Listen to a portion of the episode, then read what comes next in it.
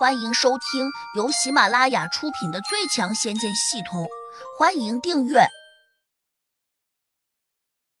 第十六章：活宝进门难伺候。胡杨冷着脸，皱眉，有些厌恶，压根不想和这对不要脸的狗男女纠缠。林心指着那件黄金盔甲，恨恨道：“包玉明，我被他耍了。他和我在一起时，一直在装穷。”为了泡到萧心雅，一出手就送了价值几百万的金丝甲。包玉民惊讶的转回身，难以置信的盯着林心说：“你不是经常吹嘘自己眼力很好吗？竟然还有这么眼瞎的时候！他装穷，你居然看不出来？你真是头猪啊！”林心脸色铁青，怒气冲冲的叫道：“你才是头蠢驴！明知我是头猪！”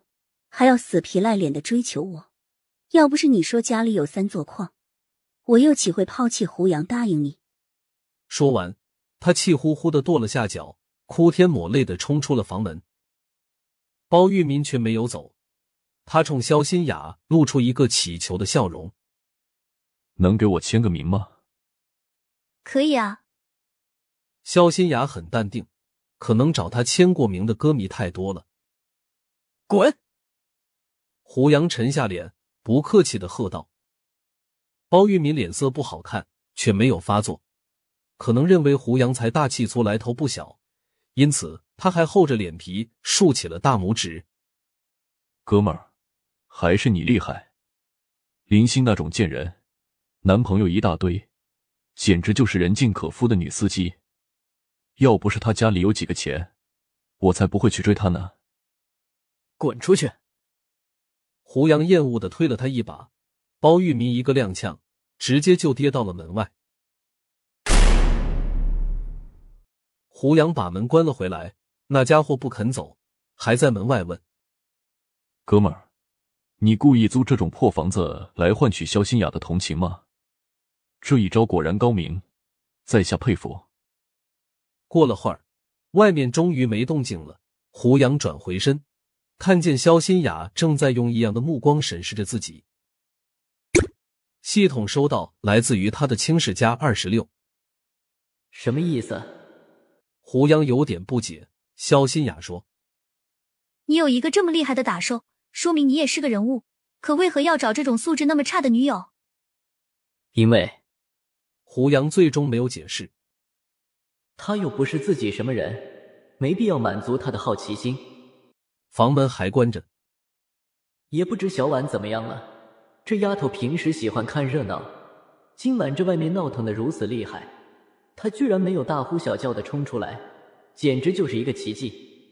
推开房门，胡杨惊喜的看见小婉脸上和脖子上的绒毛已经消失了，但是她却握着小拳头在发呆，并没有露出高兴的神情。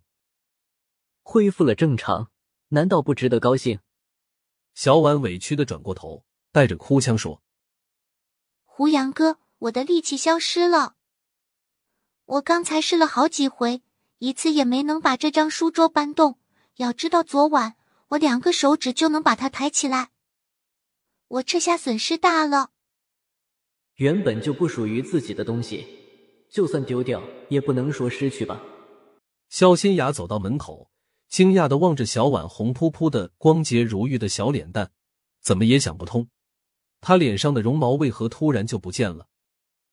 他走过去，关切的问：“小婉的病是不是已经好了？”两个大小美女倒是很投缘，只聊了几句，屋子里面便又充满了欢声笑语。足足等了半个小时，肖新雅也没有离开的意思，胡杨只好敲开房门。做出一个送客的姿势，提醒他时间不早了，请他早点回去。肖新雅转回头，惊异的看着胡杨，好像在说：“其他男的见到自己，连腿都迈不开，你这家伙倒好，居然要主动送自己走。”我偏不走，你一定是装的，以为摆出一副谦谦君子的模样，就会博得我的好感。可惜这种伎俩我见的太多了，你骗不了我。我没地方去，想在你这里暂住一夜。肖新雅做出一副娇羞可人的模样，继续说：“我不会白住的，我会给你住宿费。这不是钱的问题，屋子这么小，只有一张床，除非和小婉挤，不然真没地方睡。何况你这样一个金枝玉叶的大明星，睡在这里岂不是很委屈？再说了，这张小床难道比五星级酒店的宽床舒服？不过。”胡杨没这样说，他只问了一句：“你不怕危险？”我相信你不是那样的人。他这一提醒，肖新雅心里顿时不安起来。某些时候，不是只有坏人才会犯罪，如果好人受到的诱惑足够大，也有可能会铤而走险。像肖新雅这种漂亮的让男人完全无法抗拒的大明星，且还主动留在别人的屋中。